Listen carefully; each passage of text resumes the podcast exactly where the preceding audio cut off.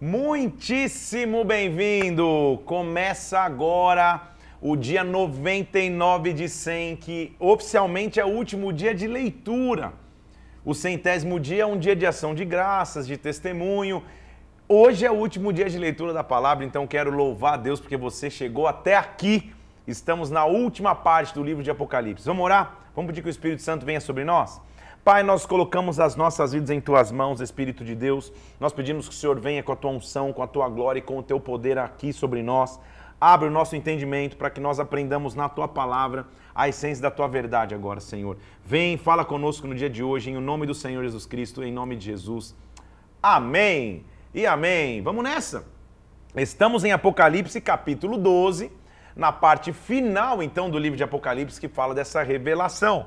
Nós já vimos então né, no sábado é, tudo que Apocalipse nos trouxe, as cartas às igrejas, o começo da grande, o arrebatamento, a grande tribulação, no momento da grande tribulação, agora o, o, o, uma grande voz vindo para reinar sobre a terra, dando brados com relâmpagos. E aí, nós vamos no capítulo 12, é como se João fizesse uma, uma pausa para recapitular um pouco da história, para que a gente entenda o panorama geral. Ele vai ter visões alegóricas que a gente vai começar a ler aqui. primeiro, então, ele vai ver uma visão de uma mulher e de um dragão. Dragão não é muito difícil saber quem é, é o próprio Satanás, é o diabo. Mulher pode se entender como Israel, mas também pode se entender como igreja. E vamos entender o que acontece, a visão que ele está tendo. Viu-se então um grande sinal no céu, capítulo 12 de Apocalipse, versículo 1. A saber, uma mulher vestida do sol, com a lua debaixo dos pés e uma coroa com 12 estrelas na cabeça. Então, quando se entende ela ser Israel, essas 12 estrelas são as 12 tribos, quando se entende ser a igreja, é, é, é o povo de Deus expresso nessas 12 estrelas. Essa mulher estava grávida, gritando com dores de parto, sofrendo tormentos para dar à luz. Então, essa mulher iria dar luz a um filho. Israel iria dar luz a um filho, a igreja dar luz a um filho. Viu-se também outro sinal no céu e um grande dragão vermelho com sete cabeças e dez chifres nas cabeças com sete diademas. Diabo. Sua cauda arrastava a terça parte. Lembra quando ele caiu e levou terça parte das estrelas do céu? E lançou para a terra. O dragão, o dragão não, o dragão parou em frente à mulher que estava prestes a dar à luz, a fim de lhe devorar o filho quando ele nascesse. Então, por isso entende ser Israel, porque é o dragão tentando impedir o nascimento do Messias. Ele está fazendo um recap da história. Nasceu então essa mulher um filho homem. Ele há de reger todas as nações com sete de ferro. O seu filho foi arrebatado para Deus até o seu trono. Então ele nasce, sobe ao trono. A mulher, porém, fugiu ao deserto. Então, se é a igreja ou Israel, quando o filho sobe ao trono, ele permanece, a igreja permanece na terra, Israel permanece na terra no deserto. Deus preparou um lugar para nele a sustentar durante 1260 dias. De novo, esses números são figurativos. Há um período de tempo então que a igreja permanece na terra, que Israel permanece na terra. Houve então uma peleja no céu, versículo 7. Miguel, que é um arcanjo, seus anjos pelejaram contra o dragão também pelejaram o dragão e os seus anjos. Então, uma guerra que está acontecendo. Todavia, eles não, prevalece, não prevaleceram, nem mais se achou no céu o lugar deles. O dragão, então, foi expulso, a antiga serpente, que se chama Diabo e Satanás, sedutor do mundo, foi atirado para a terra com ele e os seus anjos. Então, está mostrando a queda de Satanás. Ele está vindo para dominar sobre a terra. Eu ouvi uma grande voz dizia: Agora veio a salvação, o poder, o reino do nosso Deus a autoridade do seu Cristo, porque foi expulso o acusador dos nossos irmãos, o mesmo que acusa de dia e de noite diante do nosso Deus. Eles, pois, venceram por causa do sangue do Cordeiro, por causa da palavra do testemunho que deram, e mesmo em face da morte, não amaram a própria vida.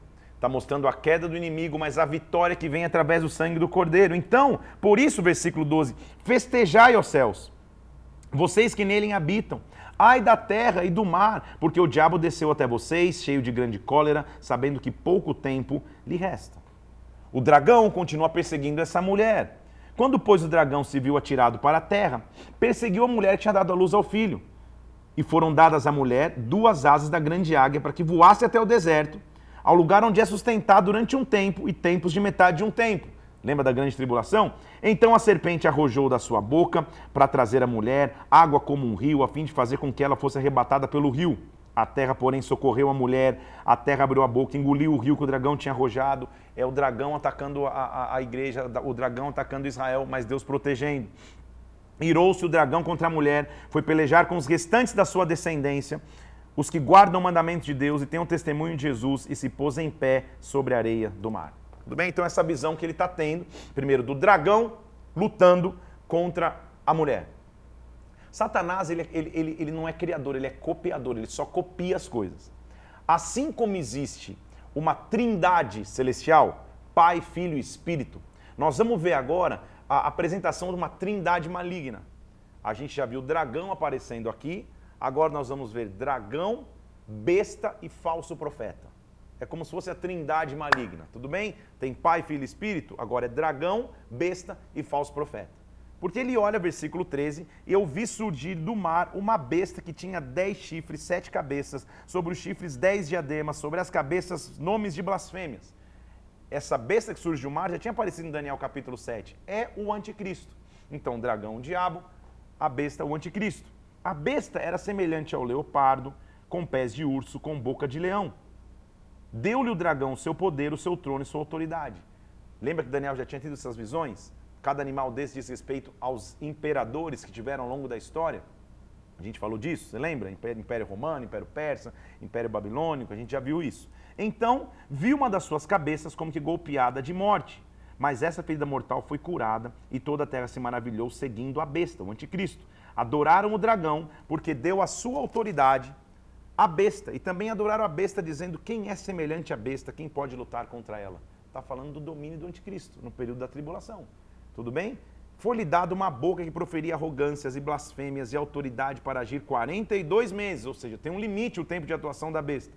Abriu a boca em blasfêmia contra Deus, difamou o seu nome, difamou o tabernáculo, os, a, a, saber os que habitam no céu. Foi-lhe dado também ao anticristo que, ele, que pelejasse contra os santos e os vencesse. Deu-se-lhe ainda autoridade sobre cada tribo, povo, língua e nação. É um tempo de autoridade concedida para o anticristo na terra adorá-lo-ão todos que habitam sobre a terra, cujos nomes, presta atenção, não foram escritos no livro da vida do Cordeiro. Então deixa eu ler de novo. Cujo nome não foram escritos no livro da vida do Cordeiro, ou seja, aqueles cujo qual o nome está escrito no livro do Cordeiro já estão arrebatados. Está entendendo comigo aqui? Essa, para mim, uma das bases bíblicas claras que a igreja está no arrebatamento. Porque quem vai adorar o anticristo é aquele cujo nome não foi escrito no livro do Cordeiro, que foi morto desde a fundação do mundo. Se alguém tem ouvidos, ouça. Se alguém leva para o cativeiro, para o cativeiro vai. Se alguém matar a espada, é necessário que seja morto a espada. Aqui está a perseverança e a fidelidade dos santos. Então a gente já viu o dragão, a besta, agora vai surgir o falso profeta. Lembra que eu falei que é como se fosse uma trindade maligna? Vi ainda outra besta emergir da terra. Então veio uma besta do mar, anticristo, uma besta da terra, o falso profeta. Possuía dois chifres, parecendo cordeiro, mas falava como dragão. Então, uma imagem de cordeiro, mas na verdade o, o, o discurso é de dragão. Ele exerce toda a autoridade da primeira besta, anticristo, na sua presença. Faz com que a terra e seus habitantes adorem a primeira besta, anticristo, cuja ferida mortal fora curada. Ele também opera grandes sinais, de maneira que até fogo do céu faz descer a terra diante dos homens. Então, o falso profeta, ele vai surgir para conduzir as pessoas à adoração ao anticristo inclusive fazendo sinais, falsos sinais, trazendo fogo do céu, seduzindo, versículo 14, os que habitam sobre a terra, por causa dos sinais que lhe foi dado executar diante da besta, dizendo que, aos que habitam sobre a terra que façam uma imagem à besta, que foi ferida a espada, mas sobreviveu. E lhe foi dado comunicar fôlego à imagem da besta, para que não só a imagem falasse, como ainda se fizesse morrer todos que não adorassem a imagem da besta todos os pequenos, os grandes, os ricos, os pobres, os livres, os escravos, foi dadas uma certa marca sobre a mão direita e sobre a testa. Já ouviu falar da marca da besta? Aí, ó. Então aqui ele está vendo. Todos foi dado, foi dado isso, para que ninguém possa comprar ou vender, senão aquele que tem a marca e o nome da besta ou o número com seu nome. Aqui está a sabedoria. Quem tem entendimento, calcula o número da besta, o número, porque é o número do homem, o número é 666. Aí vem o número 666, que é o número da besta, o número do anticristo, o número do falso profeta. Se o número de Deus é 7, plenitude, existe o 666, tudo bem? Tem gente que nem sabe isso, escuta música, tatua 666 e sabe o que está fazendo. Então, é um número que representa a trindade maligna, besta, dragão e falso profeta. Tudo bem? Enquanto está tá, tá essa confusão maligna aí da besta é, é, sendo adorado, o falso profeta fazendo sinais para que adorem a besta, ele olha e ele vê o cordeiro em pé, versículo 1 do capítulo 14, sobre o Monte Sião. E com ele os 144 mil. Lembra que 144 é 12 vezes 12, 10 vezes 10 vezes 10, é o, é o cubo perfeito? Tendo na fronte escrito o seu nome e o nome do seu pai. Então, enquanto tem um na testa escrito é, é, é, o, o, número da besta, na mão o número da besta, tem outros que na fronte está escrito o nome do seu pai e o novo nome que recebeu do seu pai. Eu ouvi uma grande voz que dizia, como voz de muitas águas, como voz de grande trovão, versículo 2 do capítulo 14, como a voz que eu ouvi de harpas quando tangem a sua harpa. Eles entoavam um novo cântico diante do trono, diante dos quatro seres viventes e dos anciãos. Então, percebe, o anticristo está dominando na terra, ele tem uma visão num monte celestial. E lá diante do trono só tem adoração. E ninguém pôde aprender o cântico, senão os 144 mil que foram comprados da terra. Estes são os que não se macularam com mulheres, são castos. Eles são seguidores do Cordeiro por onde quer que vá. São os que foram remidos dentre os homens, primícias para Deus e para o Cordeiro. Não se achou mentira na sua boca e eles não têm mácula. Então, lembra que a gente viu sete trombetas e sete selos de julgamentos e calamidades? Para Deus basta a voz eu vou começar a ouvir voz. Vi outro anjo voando pelo meio do céu, tendo o evangelho eterno para pregar aos que se assentam sobre a terra, cada nação, tribo, língua e povo. E ele dizia com grande voz: Temei a Deus, dai-lhe glória, porque é chegada a hora do seu juízo. Adorai aquele que fez o céu, a terra, o mar e as fontes das águas. Ele dá uma voz que brada sua majestade. Ele dá uma segunda voz. Vem outro anjo dizendo: Caiu, caiu a grande Babilônia que foi dado de beber a todas as nações o vinho da sua fúria e da sua prostituição. Está chegando o tempo dele reinar. Caiu a Babilônia. Vem uma terceira voz dizendo: Ei, se alguém adora a besta e a sua imagem e recebe na sua marca, na fronte ou na mão, também esse beberá do vinho da cólera de Deus, preparado sem mistura, do cálice da sua ira. Vai ser atormentado com fogo e enxofre diante dos seus anjos, na presença do Cordeiro. A fumaça do seu tormento sobe pelos séculos dos séculos, eles não vão ter descanso, nem de dia nem de noite. Os adoradores da besta é, e da sua imagem, quem quer que receba a marca no seu nome. Aqui está a perseverança dos santos, dos que guardam os mandamentos de Deus e a fé em Jesus. Uma quarta voz grita e o anjo fala: Bem-aventurados os mortos, desde agora que morreram no Senhor, sim, diz o Espírito, para que descansem das suas fadigas, para as suas obras que os acompanham. Então está tendo um momento de adoração, as vozes estão começando a bradar sobre a terra. Ele olha e vê uma nuvem branca. E sentado sobre a nuvem, semelhante ao filho do homem, tendo na mão, na cabeça uma coroa de ouro e na mão uma foice afiada. Você olha, foice, agora a casa caiu. Não, calma. Outro anjo saiu, gritando com grande voz para aquele que estava na nuvem, com a foice na mão. Pega a foice, chegou a hora de ceifar, a seara da terra já amadureceu. É o tempo da colheita final. A colheita vai começar a acontecer, e aquele que estava sentado sobre a nuvem passou a foice sobre a terra, e a terra foi ceifada. Essa é a primeira grande colheita. Vem uma segunda grande colheita, então saiu do santuário que se encontra no céu outro anjo com uma foice afiada. Saiu no altar outro anjo, aquele que tem autoridade sobre o fogo, e disse: Toma a tua foice, ajunta os cachos da videira da terra, porque as uvas estão amadurecidas. Essa é uma colheita final feita no meio da tribulação. Então o anjo passou sua foice na terra, vindimou a videira da terra, lançou-a no grande lagar da cólera de Deus. O lagar foi pisado fora da cidade. Correu sangue do lagar até o freio dos cavalos, 1.600 estádios. Veio julgamento, veio punição. A colheita veio sobre a terra. Tudo bem? Capítulo 15, ele vai começar a mostrar então flagelos que vão vir. Vi no céu um sinal grande e admirável: sete anjos com sete flagelos, pois se consumou a cólera de Deus. Vamos ver que flagelos são esses? Nós vamos começar a ler aqui. Se eles são todos ruins. Vamos ver. Vi como que um mar de vidro, versículo 2, mesclado de fogo, e os vencedores da besta, da sua imagem e do número do seu nome, que se achavam em pé no mar de vidro, tendo harpas de Deus ele vai fazer uma analogia de visão, assim como o povo do, do, de Israel saiu do Egito e foi livre por Moisés, ele vai ver um cântico como de Moisés, ou seja, está acabando a escravidão da terra. Entoavam o cântico de Moisés, servo de Deus, e o cântico do Cordeiro, dizendo: Grande e admiráveis são as tuas obras, Senhor Deus Todo-Poderoso, justo e verdadeiro são os teus caminhos, ó Rei das nações, quem não temerá e não glorificará o teu nome, ó Senhor? Pois só tu és santo. Por isso todas as nações virão, adorarão a ti, porque os seus atos de justiça se fizeram manifestos. Você está começando a perceber a, a grandiosidade e o poder do nosso Deus? A besta pode vir do mar, o falso profeta pode vir da terra, o dragão pode vir não sei da onde. Quando ele começa a bradar, quando ele começa a gritar, a gente já viu que quando ele lembra que ele saiu com, o livrinho, com um pé sobre a terra e um pé sobre o, sobre o mar, ele está começando a mostrar e, e, e, e, há um cântico, porque a escravidão está acabando. Então eu olhei essas coisas e abriu-se no céu o santuário do tabernáculo do testemunho. Então eu vi sete anjos com sete flagelos que saíram vestidos de linho, puro, resplandecentes, cingidos ao peito com cintas de ouro. São vestes sacerdotais. Eles estão saindo com flagelos. Um dos quatro seres viventes deu aos sete anjos sete taças de ouro cheios de cólera de Deus, que vive pelos séculos dos séculos. Então são sete flagelos e sete taças. Vai acontecer julgamento sobre a terra. O santuário se encheu de fumaça, procedente da glória de Deus, do seu poder, e ninguém podia penetrar no santuário enquanto não se cumprissem os sete flagelos dos sete anjos. Então, vai começar o julgamento. Nesta fase, então, entendes que já não há mais espaço para arrependimento agora.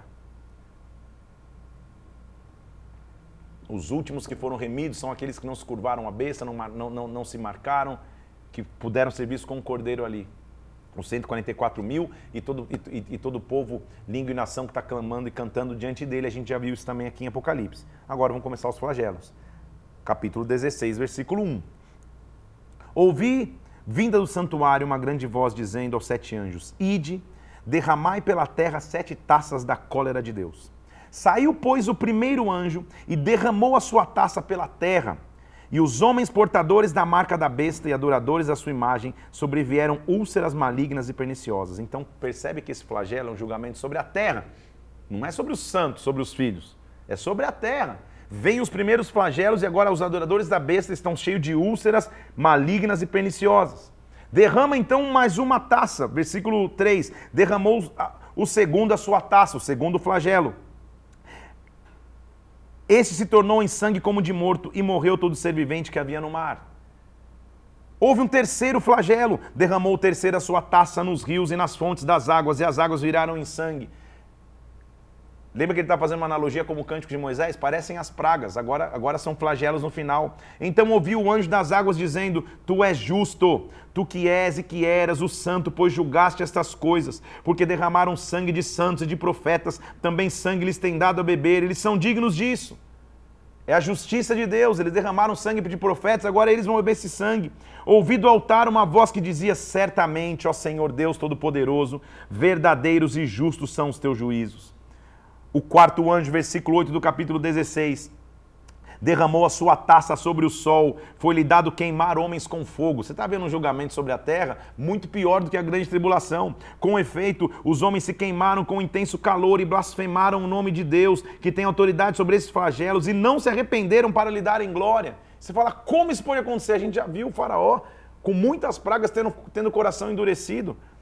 Derramou o quinto, o, o, o quinto a sua taça sobre o trono da besta cujo reinou, cujo reino se tornou em trevas. Os homens remordiam a língua por causa da dor que sentiam, blasfemaram o Deus do céu por causa das angústias e das úlceras que sofriam e não se arrependeram das suas obras. Lembra que eu te falei que não há mais espaço para arrependimento? Agora é só sofrimento. Vamos parar, vamos parar, vamos parar aqui? Eu e você vamos estar longe disso. Nós já vamos estar lá no arrebatamento, tudo bem? E se você der uma pipocada, você vai ter ainda a chance de, na grande tribulação, se arrepender. Não se arrependeu aí, aí, sangue de Cristo. Aí vai beber taça de flagelo. Então, derramou o sexto anjo a sua taça. Sobre um grande rio Eufrates, as águas secaram para que se preparasse o caminho dos reis que vem do lado do nascimento do sol. Então, eu vi sair da boca do dragão, da boca da besta e da boca do falso profeta, três espíritos imundos semelhantes a rãs é a, é, é a tentativa de contra-ataque dessa trindade das trevas aí. Porque eles são espíritos de demônios, operadores de sinais, que se dirigem aos reis do mundo inteiro a fim de ajuntá-los para a peleja do dia do Deus, do, do dia do Deus Todo-Poderoso. Então está se preparando uma batalha final. Deus está vindo para batalhar. O dragão, a besta e o falso profeta estão emergindo para tentar lutar. Esta batalha é descrita no Apocalipse como a batalha do Vale do Armagedon. Vou ler aqui para você, ó. Eis, ele diz, depois que eles se levantaram para lutar, versículo 15: Eis que eu venho como um ladrão. Bem-aventurado aquele que vigia e guarda suas vestes para que não ande nu. Todos então se ajuntaram no lugar que em hebraico se chama Armagedon. Vai haver uma batalha no Armagedon. Se você tiver a chance de ir um dia a Israel, você pode fazer a visita ao Vale do Armagedon. O Vale do Armagedon, só para você entender hoje, é um lugar onde a topografia privilegia Israel. A Força Aérea de Israel treina os seus caças nesse vale. Estou dizendo judeus, não é o cara que conhece o Apocalipse, não. Já é um lugar preparado para a guerra. Então a guerra que vai acontecer do dragão tentando atacar a mulher, ou seja, o dragão tentando atacar Israel, do dragão tentando atacar a igreja, da besta, do anticristo, do falso profeta tentando lutar contra Deus, já tem lugar preparado, já é um lugar de treinamento militar, só para você entender, o lugar chamado Armagedon. Então, versículo 17, derramou-se o sétimo anjo, o sétimo flagelo. Quando o sétimo flagelo foi derramado, saiu uma grande voz do lado do trono dizendo: Feito está. Vieram relâmpagos, vozes, trovões, grande terremoto. É a batalha do Armagedon, gente. Como nunca houve igual, desde que há toda a gente sobre a terra. Tal foi o terremoto forte e grande, que a grande cidade se dividiu em três partes e caíram as cidades das nações. E lembrou-se Deus da grande Babilônia para lhe dar o cálice do vinho do furor da sua ira. Essa grande cidade é a Babilônia. A Babilônia não existe mais como nação, mas é espiritualmente. Lembra que a gente falou caiu a Babilônia? Todas as ilhas fugiram, os montes não foram achados, desabou do céu sobre os homens grandes saraivadas de pedras que pesavam cerca de um talento, por causa do flagelo da chuva de pedras. Os homens blasfemaram de Deus porque o seu flagelo era sobremodo grande. Capítulo 17 está mostrando esse cenário de guerra e de luta, então. E agora nós vamos mais profundamente entender quem que é a grande prostituta, quem que é a grande meretriz. Veio então um dos sete anjos, que tem as sete taças, e falou comigo: Vem, eu vou te mostrar o julgamento da grande meretriz que se acha sentada sobre as águas. Então lembra que a batalha está acontecendo. O dragão, a besta, o falso profeta se levantaram, é, veio o último flagelo, vai ser julgada a grande cidade. Aí chega o anjo e fala: Vem, João, vem cá ver, eu vou te mostrar o julgamento da grande meretriz. Ela está sentada sobre as águas. Com elas, versículo 2, com ela se prostituíram os reis da terra, beberam o vinho da sua devassidão, se embebedaram os que habitam na terra. Então um anjo me transportou em espírito a um deserto, e eu vi a mulher montada numa besta escarlate, besta repleta de nomes de blasfêmia, com sete cabeças e dez chifres. Achavas essa mulher vestida de púrpura, escarlata, adornada de ouro, pedras preciosas, tendo na mão um cálice de ouro, transbordante de abominações, imundícias na sua prostituição. Ele está indo com, com, uma mulher sentada numa besta toda, toda linda, mais ou menos, toda cheia de, de, de, de, de adornos. E ele fala: quem que é essa? Para não ficar confusão, versículo 5. Na sua fronte estava escrito: Babilônia, a grande mãe das meretrizes das abominações da terra. Estou no cenário de batalha final aqui, gente. Então vi uma mulher embriagada, com o sangue dos santos, com o sangue das testemunhas de Jesus. Quando eu vi, me admirei com grande espanto. Essa mulher tinha nas mãos o sangue de muitos santos que ela martirizou. O anjo, porém, me disse: Por que, que você está admirado nisso? Deixa eu te dizer o mistério da mulher e da besta que tem as sete cabeças e os dez chifres. Se, você, se João não estava entendendo, imagina a gente. Deixa eu te explicar. A besta que você viu era e não é está para emergir do abismo e caminha para a destruição. Essa besta já está já tá, já tá com o seu tempo acabado. Aqueles que habitam sobre a terra, cujos nomes não foram escritos no livro da vida, desde a fundação do mundo, se admirarão vendo a besta que era e não é, mas aparecerá. Só os que não têm o nome, eles vão servir essa besta. Agora, aqui está o sentido, e quem tem sabedoria, saiba. As sete cabeças são sete montes, nos quais a mulher está sentada. São também sete reis tá? É, não dá tempo de entrar sobre isso, mas as, os sete montes e os sete reis, nós podemos ver os imperadores romanos do, império, do, último império sobre a terra, são sete grandes imperadores, e os seus sete montes é Roma e, os, e, e, e as suas cercanias. Dos quais caíram cinco, existe um, outro ainda não chegou, e o que chegar vai durar pouco, o anticristo, que é o último grande imperador, por assim dizer. A besta que era e não é, também é ele, o oitavo rei que procede do sete e caminha para a destruição o anticristo. É o último imperador, o último que virá para tentar lutar. Os dez chifres são dez reis, ele está explicando. Agora, o que, que eles vão fazer? Agora está começando a ficar mais legal ainda. Capítulo 19, 17, perdão, versículo 14. Pelejarão eles contra o cordeiro, e o cordeiro os vencerá, pois é o Senhor dos senhores, o Rei dos reis. Vencerão também os chamados eleitos e fiéis que se acham com ele. Então, mais do que você entender o que é a besta, o que é o chifre, o que é o monte, entenda isso. Eles vão lutar contra o cordeiro, mas o cordeiro vai vencer, gente. O cordeiro vai vencer. A gente está lendo o spoiler do, do, do, do, tempo do fim. A gente está vendo o fim antes, antes dele acontecer. O cordeiro vai vencer. Ele falou ainda: as águas que você viu, onde a meretriz está sentada, são os povos, multidões, nações e línguas. Ela, ela domina tudo. Os dez chifres que você viu e a besta, eles vão odiar a meretriz. Vão fazer devastada, despojada. Vão comer as suas carnes, vão consumi-la no fogo. Ou seja, é uma confusão no arraial do inimigo. Agora, a mulher que você viu, versículo 18, é a grande cidade que domina sobre os reis da terra, é a Babilônia, o sistema babilônico de pensamento. A Babilônia não existe mais geograficamente, mas é o sistema babilônico de pensamento. O que é Babilônia? A imoralidade, a promiscuidade, o distanciamento dos princípios de Deus. Ele está vendo esse cenário, então depois dessas coisas, versículo 18, eu vi descer do céu outro anjo. Esse anjo tinha autoridade e a terra se iluminou com a sua glória. Pensa na cena lá, dá pra gente fazer um filme do Apocalipse. Ela está sentada sobre essa, sobre essa besta, o, ele só está vendo. E o cara está dizendo, ela vai lutar com o cordeiro, mas vai perder. Aí ele, vai, aí ele descreve, vem um anjo do céu e exclama, versículo 2, ele exclama com potente voz e ele diz, caiu, caiu a grande Babilônia, se tornou morada de demônios, covil de toda espécie de espírito imundo, esconderijo de todo gênero de ave imundo e detestável, caiu. Todas as nações têm bebido o vinho do furor da sua prostituição. Com ela se prostituíram os reis da terra. Também os mercadores da terra se enriqueceram à custa da sua luxúria. Então ouvi outra voz dizendo: Retirai-vos dela, povo meu, para vocês não serem cúmplices em seus pecados e para vocês não participarem de seus flagelos. Porque os seus pecados se acumularam até o céu. Deus lembrou dos seus atos iníquos que ela praticou. Então Deus vai dar retribuição e vai pagar em dobro segundo as suas obras. O quanto a si mesma ela se glorificou e viveu em luxúria, vai ser dado em igual medida tormento e pranto, porque ela diz consigo mesma: Ah, eu estou sentada, eu sou rainha, eu não sou viúva, nunca vou ter pranto. Mas, em um só dia, versículo 8, sobreviverão sobre ela flagelos, morte, pranto, fome, será consumida no fogo, porque o poderoso é o Senhor Deus que a julgou.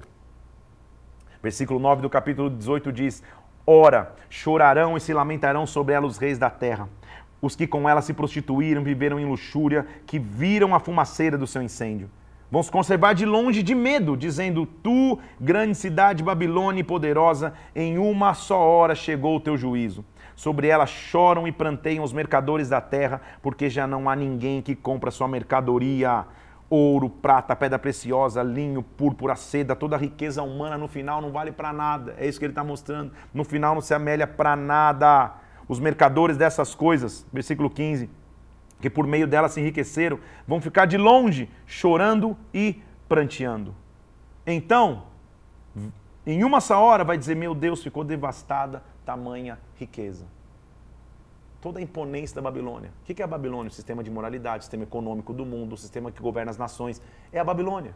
Em uma hora, assim, ó, no estalar de dedos, Deus mostra seu poderio. Você fala, nossa, isso aqui é cena de filme, jamais vai acontecer. Gente, há cerca de dois anos atrás, três anos atrás, a gente viveu justamente isso uma simples, entre aspas, pandemia travou o mundo inteiro. E não tinha economia, não tinha rico, não tinha pobre, não tinha nação de primeiro mundo, nação subdesenvolvida que pudesse resolver a questão. Todo mundo teve que ir para casa ficar quieto. Num estalar de dedos, a Babilônia cai. É isso que ele está dizendo. Então, vendo a fumaceira do seu incêndio, versículo 18, gritavam: Que cidade se compara a essa grande cidade? Jogaram pó sobre a cabeça, dizendo: Ai da grande cidade, ai da grande cidade. Então, versículo 21, um anjo forte levantou uma pedra, uma pedra grande, pedra de moinho, e jogou-a para dentro do mar, e dizendo: Com ímpeto será arrojada a Babilônia, a grande cidade nunca mais será achada a voz de arpistas, músicos, tocadores de flautas, ou seja, de festa, jamais se haverá em ti. Em ti jamais brilhará luz de candeia, nem voz do teu noivo, nem de noiva sairá de ti. Nela se achou o sangue dos profetas, dos santos que foram mortos sobre a terra. Caiu a Babilônia. E a gente está caminhando para o final das Escrituras. E agora se prepara para o júbilo que vai acontecer no céu. Está começando a batalha final, já começou e a Babilônia foi julgada, a Babilônia caiu Precipitou-se com a figura de com a grande pedra sendo jogada na água. Acabou a Babilônia. Então, depois dessas coisas, versículo 1 do capítulo 19, ouvi no céu uma grande voz, voz de numerosa multidão. Oh, meu Deus, eu e você vamos estar lá dizendo: Aleluia! A salvação, a glória, o poder são do nosso Deus, porque verdadeiros e justos são os seus juízos. Ele julgou a grande meretriz que corrompia a terra com a sua prostituição das mãos dela, vingou o sangue dos seus servos. Mais uma vez disseram: Aleluia! A sua fumaça sobe pelos séculos dos séculos. Os 24 anciãos, os quatro seres viventes se prostraram, adoraram a Deus que estava sentado no trono, dizendo Amém, Aleluia. Sai uma voz do trono dizendo: Dai louvores a nosso Deus, todos os seus servos que o temem, pequenos como grandes. Eu ouvi voz de numerosa multidão, de muitas águas, de fortes trovões, dizendo: Reina o Senhor, oh meu Deus, reina o nosso Deus Todo-Poderoso. Alegremos, exultemos, vamos dar a Ele glória. São chegadas as bodas do Cordeiro. Nós caminhamos a Bíblia inteira para chegar até aqui, gente. Sabe o que a Bíblia é? Uma história de amor. De um noivo que espera a noiva. De um noivo que espera a noiva para cear. De um noivo que protegeu a noiva durante todo o tempo na terra. Dos ataques do dragão, dos ataques da besta, dos ataques do falso profeta, para que ele pudesse levá-la para essa ceia. A igreja está sendo preparada para isso. Eu e vocês estamos sendo preparados para isso. Eu caminhei a Bíblia toda aqui para chegar até esse momento. O Senhor reina. Chegou as bodas do cordeiro, a esposa está preparada, ela já se preparou, versículo 8, foi-lhe dado de vestir linho finíssimo, resplandecente e puro. Os linhos finíssimos são os atos de justiça dos santos. Então o anjo me falou: escreve. Bem-aventurados são aqueles que são chamados à ceia das bodas do cordeiro. Escreve. Essas palavras são fiéis e verdadeiras. Eu me prostrei para adorar o anjo, de tão maravilhoso que era o ambiente. João vai adorar o anjo. O anjo fala: Não, não, não. Não faça isso, eu sou teu conservo. Lembra que a Bíblia diz que aos anjos ele vai dar ordem a nosso respeito? Não! Adora, sabe se tem que adorar? Adora a Deus, pois o testemunho de Jesus é o espírito da profecia. Oh, Senhor amado. Chegou as bodas do Cordeiro. Me assentei com ele. Ceiei com ele. A grande prostituta, a grande meretriz, Babilônia, caiu. Então eu vi o céu aberto e um cavalo branco. Eita, meu Deus. Difícil, hein? o primeiro cavalo branco não tinha poder nenhum, que a gente já viu com o anticristo. Eu vi o céu aberto e um cavalo branco. Só que o seu cavaleiro se chama fiel e verdadeiro. Ele julga a peleja com justiça. Os seus olhos são como chama de fogo, na sua cabeça como muitos diademas. Oh, meu Deus. E ele tem um nome escrito que ninguém conhece senão ele mesmo. Ele está vestido com um manto cheio de sangue. E o seu nome é Verbo de Deus. O Verbo se fez carne, gente. Seguiam nos exércitos que há no céu, montados em cavalos brancos, com vestes de linho branco, fino e puro. Da sua boca sai uma espada afiada. Com essa espada ele fere as nações. Ele mesmo, com seu cetro, pessoalmente pisa o lagar na ira do Todo-Poderoso. Na cultura judaica, o local de juramento é a coxa. Quando ele sai, ele diz: No seu manto e na sua coxa, versículo 16 do capítulo 19, está escrito: Rei dos reis e Senhor dos senhores. Então ouvi um anjo colocado de pé no sol, que clamou, dizendo, falando a todas as aves que voam pelo meio do céu: Vinde, vamos nos reunir à grande ceia de Deus. Vocês jamais vão comer carne de reis, carne de comandantes, carne de poderosos, carne de cavalos, cavaleiros, de todos, quer livres ou escravos, pequenos como grandes. Acabou o domínio terreno de autoridades terrenas sobre nós, aquele que, que está sentado sobre, sobre o, o cavalo branco, o Verbo de Deus, o Rei dos Reis, é ele que reina agora. Então, a Babilônia já está afogada lá. Eu vi a besta e os reis da terra com seus exércitos congregados para lutarem contra aquele que estava no cavalo branco e contra seu exército. Mas a besta foi aprisionada e com ela o falso profeta, com os sinais feitos diante dela, que aquele que tinha seduzido tudo. Os dois foram lançados vivos dentro do lago de fogo que arde com enxofre. O restante foram mortos com espada que saía da boca daquele que estava no cavalo, e todas as aves se, for, se fartaram das suas carnes. Eita, meu Deus! A Babilônia já foi, a besta já foi embora, o falso profeta foi embora. E o dragão? Então vi descer um, do céu um anjo, que tinha na mão a chave do abismo, uma grande corrente. Ele segurou o dragão, a antiga serpente, que é o diabo, Satanás, e o prendeu por mil anos. Esse é o tempo do milênio que, a gente, que eu te mostrei ali. Lançou no abismo, fechou e colocou um selo para que ele não mais enganasse as nações, até que se completarem mil anos. Depois disso, é necessário que ele seja solto por um tempo. Vi também tronos, e nesse assentaram aqueles a quem foi dada autoridade para julgar essa é a igreja, gente, que está reinando com ele. Vi ainda a alma dos, de, dos decapitados por causa do testemunho de Jesus, aqueles que foram martirizados, aqueles que, por causa da palavra de Deus, não adoraram a besta, nem tampouco a sua imagem, e não receberam marca na fronte nem na mão. Viveram e reinaram com Cristo durante os mil anos. Lembra que eu disse que a igreja volta para reinar com ele no milênio?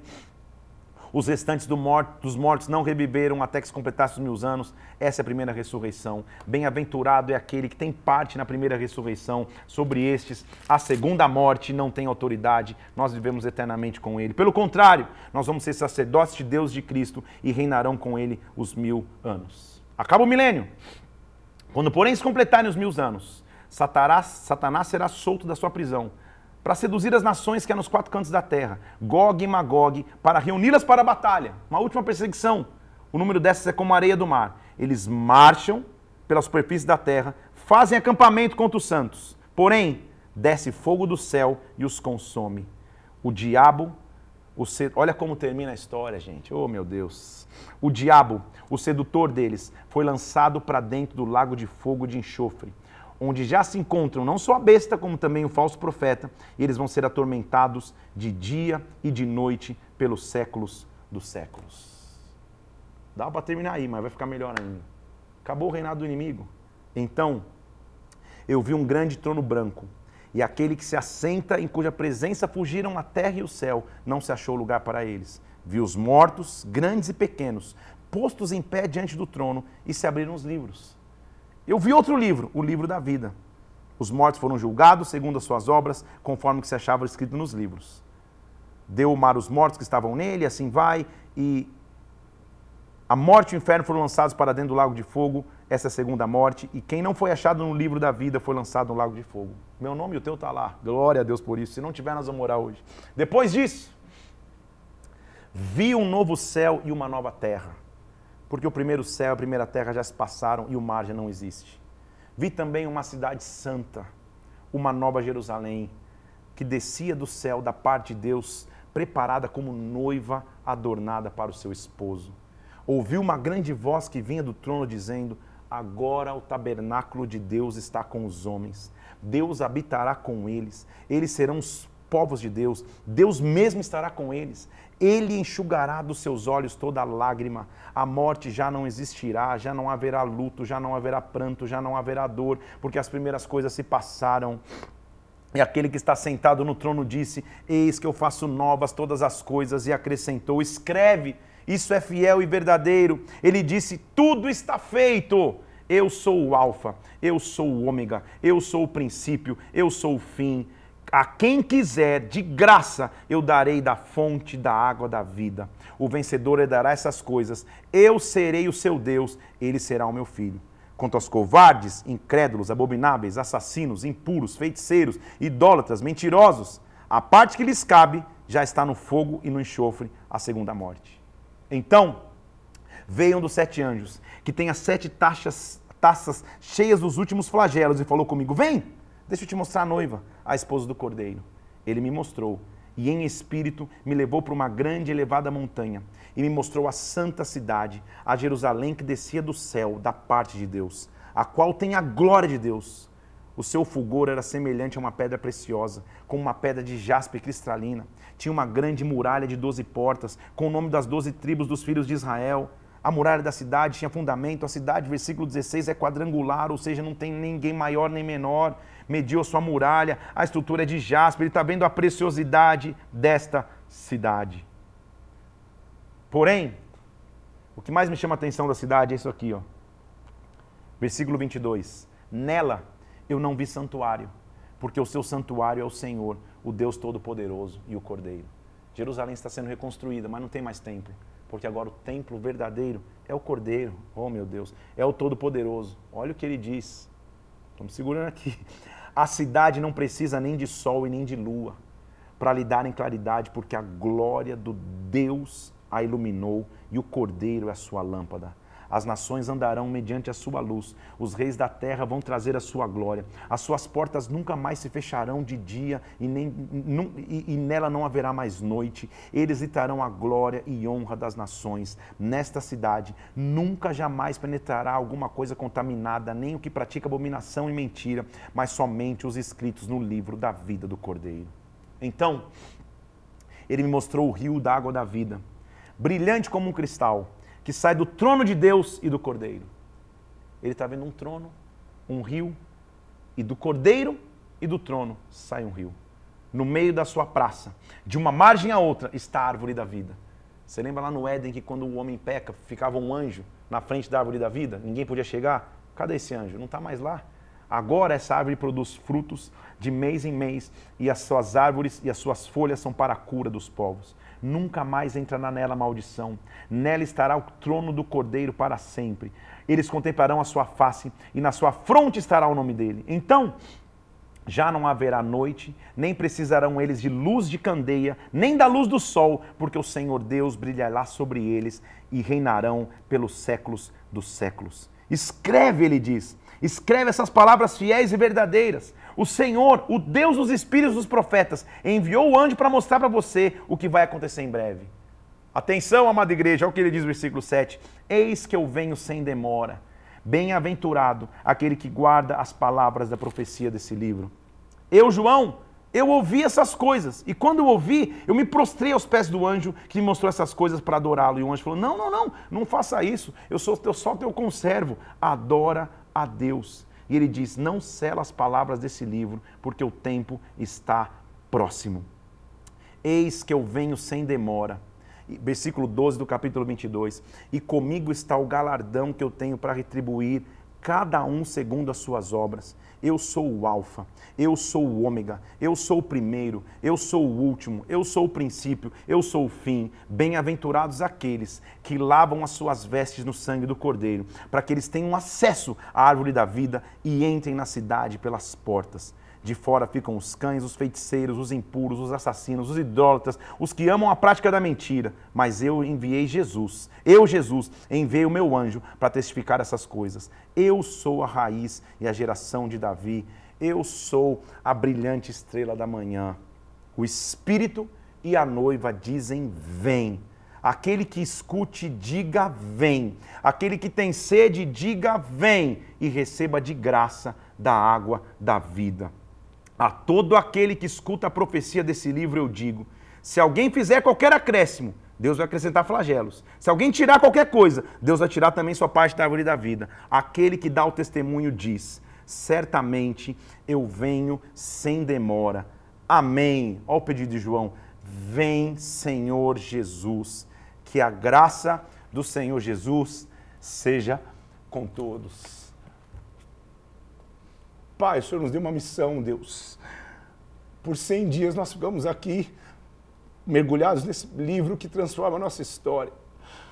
Eu te louvo porque o Senhor nos deu força, o Senhor nos deu sabedoria, entendimento para cumprir essa missão.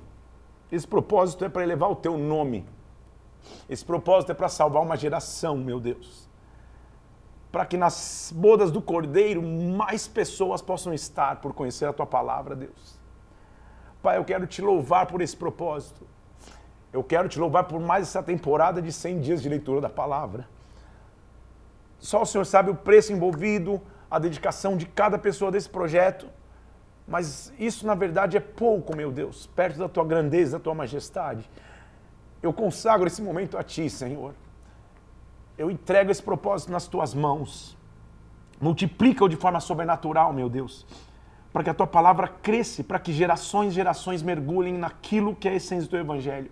Eu te louvo, meu Deus, porque o final da história é o Cordeiro venceu. O Cordeiro sempre vence e no final nós reinaremos contigo, Senhor. Eu consagro esse momento a ti. Eu te louvo pela tua palavra, que é viva, que é eficaz, que é grande, que é majestosa, Senhor. Que a tua palavra seja o nosso alimento, que a tua palavra seja o nosso sustento.